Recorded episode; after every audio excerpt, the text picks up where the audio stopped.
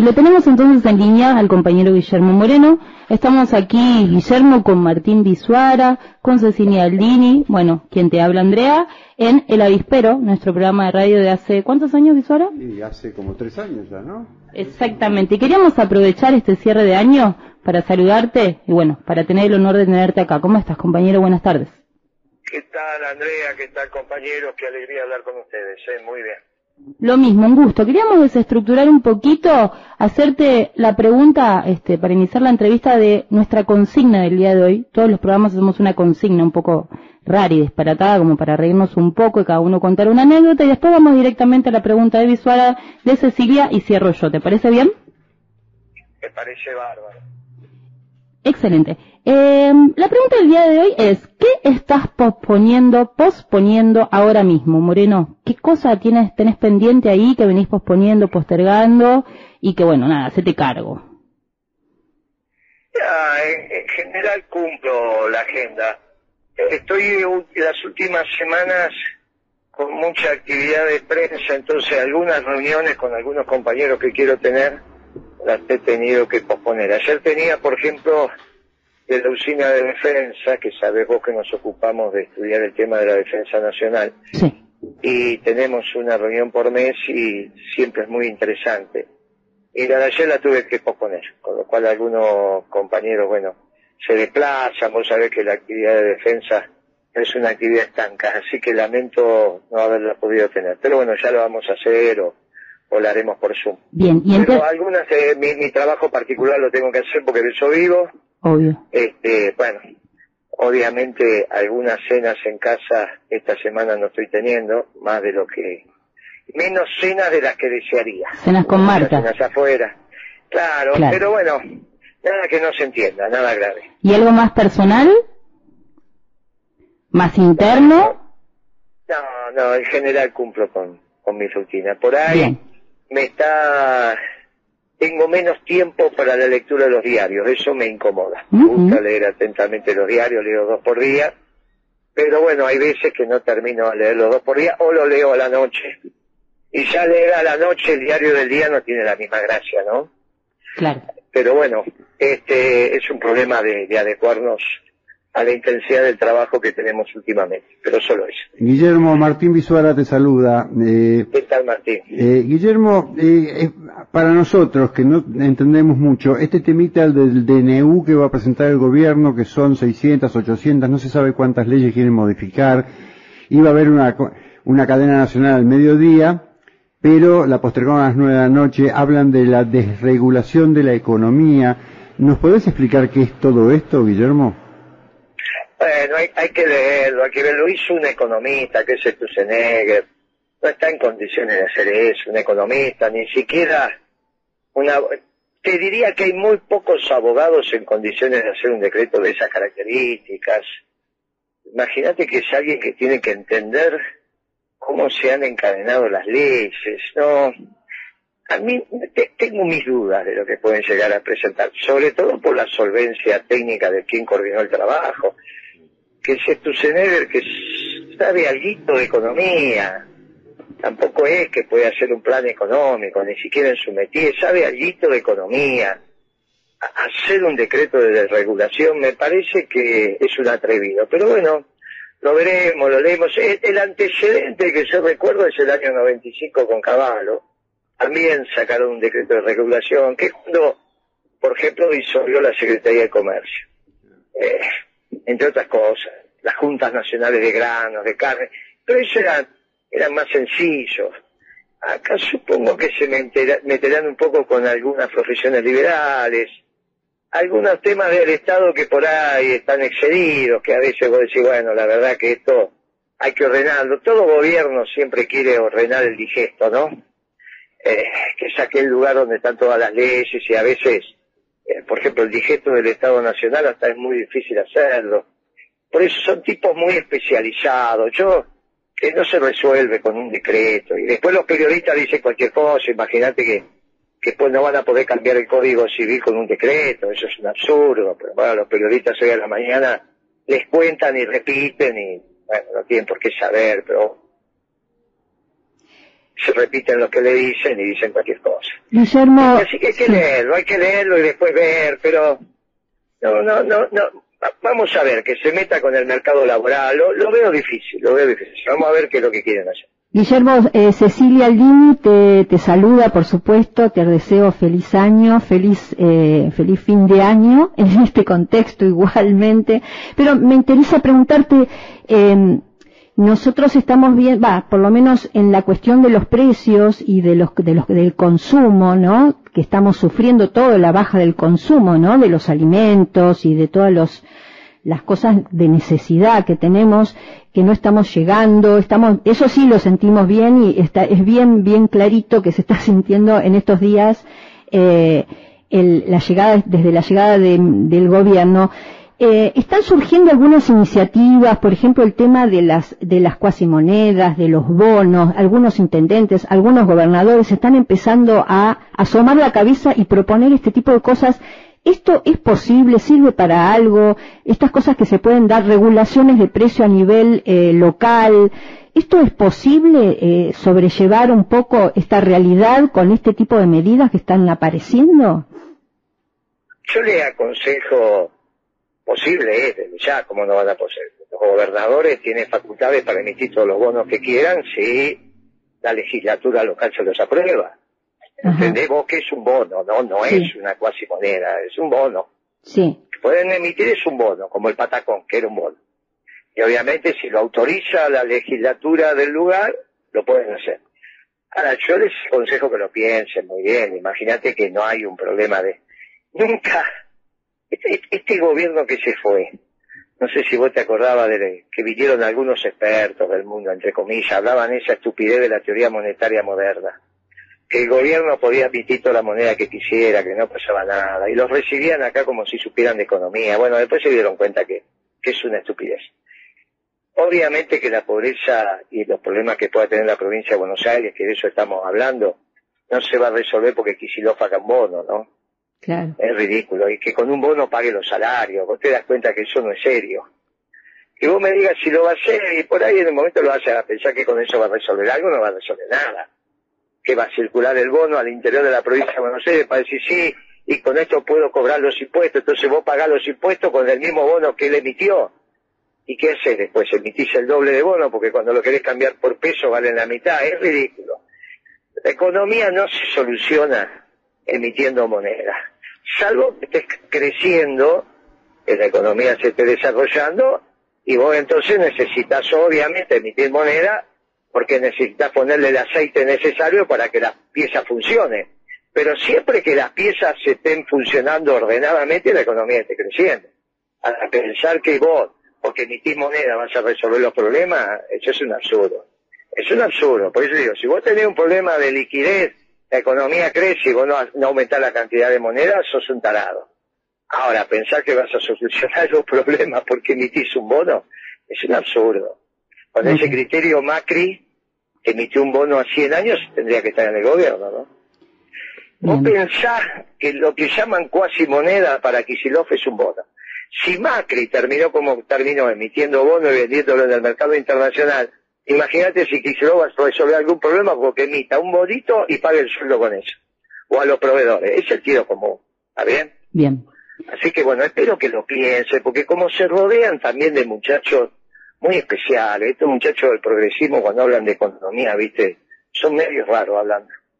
Yo ya los escuché que sería la solución. Son raros. Muchos de los muchachos que dan esas soluciones, en el fondo lo que quieren es terminar con el sistema. Entonces, viste, te dicen estas cosas para después agravar los problemas. Bueno, veremos, veremos qué hace Kicillof. Poder puede, espero que no lo haga. Bien, última pregunta, así te liberamos. Viste que estoy bien acompañada. Martín, Cecilia son compañeros de tu generación, son compañeros peronistas. Y está claro que, bueno, este, los necesitamos para que nos guíen y obviamente para que este, nos sigan, nos sigan acompañando. Sobre eso, vos venís diciendo que estamos en una etapa movimentista. ¿Qué es eso? ¿Qué significa? ¿Qué tiene que hacer la militancia? hubo una, una interferencia, Andrea, cuando hiciste la pregunta. Algo, hubo un ruido y no. sí, una moto, una moto. Te vuelvo a decir. Vos decís ah. que estamos en un momento o en una época movimentista, los peronistas, ¿no? ¿Qué le decís a la militancia? ¿Qué significa y qué tenemos que hacer? Mira, me alegra mucho que esté con, con compañeros de, de nuestra, de mi generación, porque somos casi los últimos que tuvimos experiencia movimentista. Eh, bueno, los sub 50 también, porque te guste o no, Menem tenía una experiencia movimentista en lo organizacional. Eh, no era, el partido no era tan relevante. Eh, La relevancia del partido emergió en este ¿eh? como que el partido se transformó en el hecho absoluto organizacional del peronismo y opacó el movimiento. Entonces terminaste con algún presidente del partido y el apoderado, parecíamos radicales, los dos decidían y punto. Eso en el peronismo nunca pasó. Siempre había, estaba el Consejo Superior del Movimiento o algo parecido, donde se resolvían los temas internos y donde cada una de las ramas tenía su participación y su voz, la juventud, la sindical, la femenina, la política, técnico y profesionales, los movimientos sociales, la empresaria. Y entonces te sentás en una mesa y conteniendo las distintas realidades, vos tomas las mejores decisiones. Tomás las mejores decisiones, individualmente no, colectivamente. Y para eso tenés que tener el movimiento organizado, donde los representantes de cada cada una de esas ramas han sido elegidos, tienen representatividad, etcétera, etcétera. El problema se nos originó cuando alguien presupuso que tenía el monopolio de las decisiones y el resto, por alcahuete, le decían que no se equivocaba. Ni siquiera se puede gobernar así eh, una semana. Imagínate gobernar mucho tiempo tomando decisiones pensando que no te equivocas. Y, y- y te digo, en algún momento hubo una conferencia que dijo, "Eh, había que tomar decisiones. Sí, ¿quién dijo que no hay que tomar decisiones? Pero podés escuchar, Claro. podés consensuar, podés hablar, podés dudar de si no te equivocás cuando tomás las decisiones. Lo peor que te pueda, lo que te puede pasar es no dudar de la decisión que tomás. Si vos agarrás un camino y dudás, Tal cual. con tu auto, dudás, ¿cómo no vas a dudar? ¿Cómo pensás que siempre las decisiones que tomás son las correctas? Bueno, eso hizo que termináramos con un gobierno que fue un asco. Y Ujú. ahora vino este de Milei, que bueno, vos imaginate cómo manejó, o está manejando, porque ahora no, no lo estoy viendo, la situación esta de esta manifestación. Sí, Transformó al Partido Obrero, parecería ser en la, una cosa ridícula sí. ridícula, saca la gendarmería de a pie. Hay, hay un ABC en esta historia de las acciones militantes en la calle. Vos con la policía te podés, te podés agarrar. Cuando llega la gendarmería, muchachos, se terminó. Siempre fue así. La gendarmería nunca está de a pie. Cuando llega la gendarmería es para terminar. Claro. Se terminó, muchachos, llegó la, gen- la gendarmería, no puede empatar. Entonces la propia lógica de la confrontación callejera era, bueno, está la federal, está la provincial, está la de la ciudad, que todavía, viste, tiene algunos vericuetos, pero todavía no está aprobada, los pibes de la ciudad todavía no están probados. Bueno, ahí está, va a venir, va. cuando llega la gendarmería, muchachos, llegó la gendarmería. Pero eso también es de que conduce, vos no saques a la gendarmería por sacarla. Vos la tenés que sacar a la gendarmería sabiendo que ahí se terminó la historia. Y tenés que estar dispuesto a hacer lo que tenés que estar dispuesto. Como del otro lado, decís, che, llegó la gendarmería, ahora no vamos. Hasta, hasta en diciembre, yo te decía, el 19, que fue la confrontación a la noche, Sí. cuando llegó la gendarmería, llegó la gendarmería. Después tuvo la federal, que se la la gendarmería, si llegó la gendarmería, listo. Eso no empata. Vos tenés que estar dispuesto a hacer lo que tenés que hacer y eso también. Ahora la sacaron de a pie, yo estaba en crónica, imagínate, vos de repente llega un pelotón de la gendarmería de a pie. Pero eso no se hace, no tienen idea ni siquiera de cómo se hace esto. Es un gobierno muy raro, este, muy raro, muy raro. Son muchachos que no entienden cómo es. Empezando por Patricia, ¿no? Patricia no está en condiciones de estar al frente de esta situación. Nos lo demostró en este operativo. Absurdo. No, no vamos a cortar la calle, cortar... No vas a cortar la calle si se rebalsa. Una vez que se rebalsó, ¿qué vas a hacer? ¿Lo tenés que aguantar? Y después entonces estaba la policía y lo manifestaste cortando la calle. Es absurdo, todo un absurdo. Tengo, Espero que espero que, que, que manejen la cosa con prudencia, que se queden tranquilos y que no haya ningún herido ni cosas superiores. Al- así como manejaron este operativo, ¿no te imaginas que Milei no puede tomar ninguna decisión sobre una manifestación callejera, pobre pibe? ¿Qué, qué, qué decisión va a tomar? ¿Qué puede opinar Milei sobre una movilización callejera? No puede. Dice que había ido al- a la jefatura de policía. Yo entiendo que debe haber ido para sacarle el, el mando a Patricia, si es que fue, digamos, ¿no? Y decir, bueno, dejate bromar, Claro. vamos.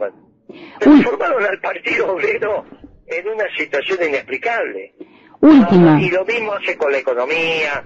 Van, vienen, ponen las retenciones, las sacan, las vuelven a poner, las suben, las bajan. Está muy desordenado, muy desordenado. Y sobre el precio de la comida, ya la compañera que habló antes dijo todo, ¿no? Cuando el pueblo no come, las palabras sobran. Si no, todavía estaría el rey de, Francia o estaría Mubarak. ¿Mm? Y yo le digo a, a ley que Mubarak tenía mucho más poder que él. Y cuando lo juzgaron estaba dentro de una jaula. No es para atemorizar, no es para... hay que tener prudencia, hay que ver lo que pasó. El pueblo con hambre se terminaron las palabras, porque aunque vos le metas palo, le metas lo que... Si vos no le das de comer al otro día, van a seguir. Entonces, si le vas a dar de comer al otro día, evita el lío y dale de comer antes. Muy bien. Totalmente. Gracias. ¿Tenés un minuto más? Sí. Bien, tengo pregunta de algunos oyentes, pero voy a tratar de ser breve y resumirla en una, por lo menos. Vos hablaste un poquito acá de, de esta, de este acting o, o bueno, de la forma en que organizaron la marcha eh, con las fuerzas de seguridad el día de hoy desde el gobierno y no y ese mamarracho, bueno, de lo que acabas de mencionar. Dice acá Esther, eh, ¿qué quieren? ¿Provocar violencia? ¿Violencia a propósito? ¿Qué, ¿Qué es lo que están buscando en ese sentido? Y por último, ¿cómo encontrar ¿no? a ese representante verdadero del peronismo? Al mismo tiempo te agrego otra eh, y, con eso cerramos y vos contestar lo que querés o como querés. Eh, ¿Qué hacemos ante ese, eh, esa visión de imposibilidad que también desde muchos sectores o del análisis político surge en relación a que, bueno, eh, mi ley es un títer, están las corporaciones, el poder real y nosotros, bueno, ya está, ya la perdimos, digamos que el peronismo es algo antiguo y no tenemos mucho que hacer. ¿Qué hacemos, no? ¿Cómo contestamos a eso? Mira, eh, ellos eligieron Primero fue Castells, que hizo la primera manifestación y lo hizo por la calle, después le dieron lo que pedía Castells, que eran toneladas de, paquetes de comida y demás. el Castell lo estaba mostrando que su manifestación callejera, pero por la vereda, no por la acera, este, les permitió recibir los víveres. Bueno, ahí fue un negocio ganador-ganador. Castells hizo lo que quería el gobierno y está muy bien, y por el otro lado recibió lo que buscaba para su gente, que son camiones con comida, está perfecto. Eh, pero está bien, ahí hubo claramente una negociación, che, no pises este, la acera, no la piso y te doy la comida, te doy la comida. Yo creo que fue un grado mayor.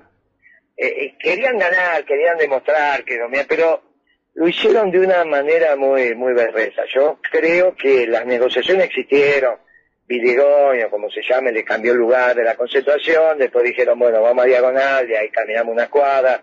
Cuando llegó a Diagonal, por ahí el jefe del operativo, en vez de dejarlo, se puso frígido, o qué sé yo que le pasó a, Patricia, habrá roto la negociación porque alguien no cumplió con una cosa, y termina mandando la gendarmería. Obviamente, son lugares donde ellos quieren ver, no nos cortaron la 9 de julio, no nos cortaron esto, no nos cortaron aquello, y bueno, y los otros hicieron el acto. Eh, en el medio pueden pasar cosas.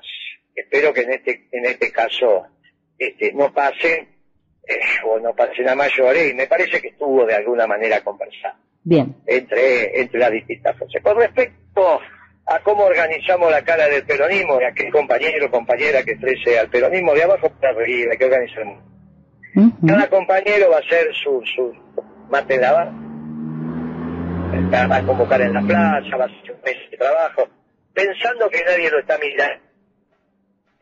Hay un momento propio y el viento nos amontona. Ya va a llegar el viento.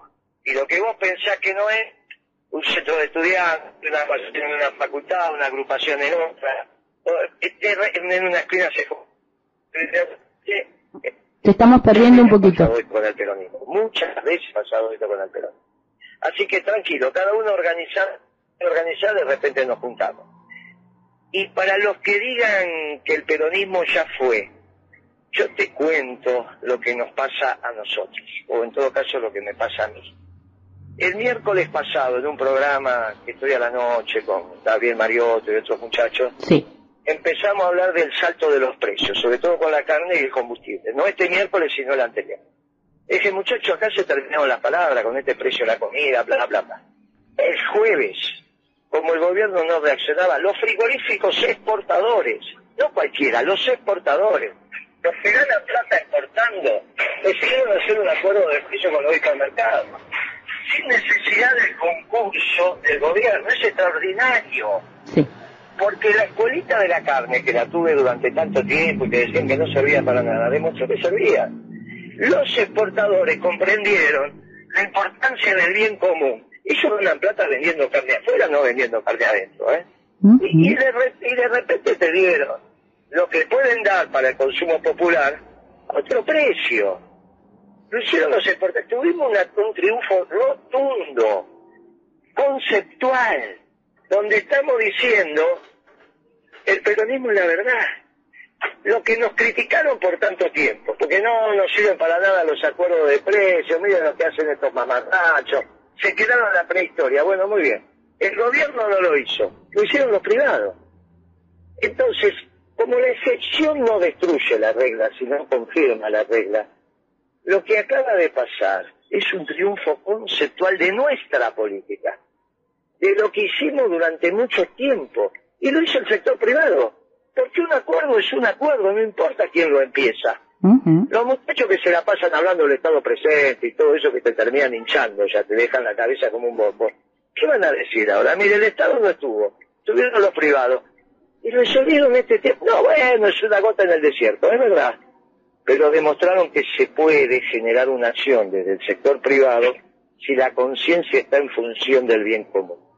Y eso no lo hizo, hicieron ellos. Y yo estoy muy agradecido porque demostraron que el peronismo es la verdad y que tenemos razón. Y entonces cuando el peronismo es la verdad, tenemos razón, la pregunta es falsa. Y está contestada. El peronismo es la verdad y tenemos razón. Y se demuestra en este acuerdo de precio que hicieron los privados sobre la carne. Y lo hicieron al otro día que se había disparado el precio de la carne. Es extraordinario lo que pasó. Clarísimo. Te vuelvo a insistir. Validaron una política que tiene muchas décadas y que fue muy cuestionada.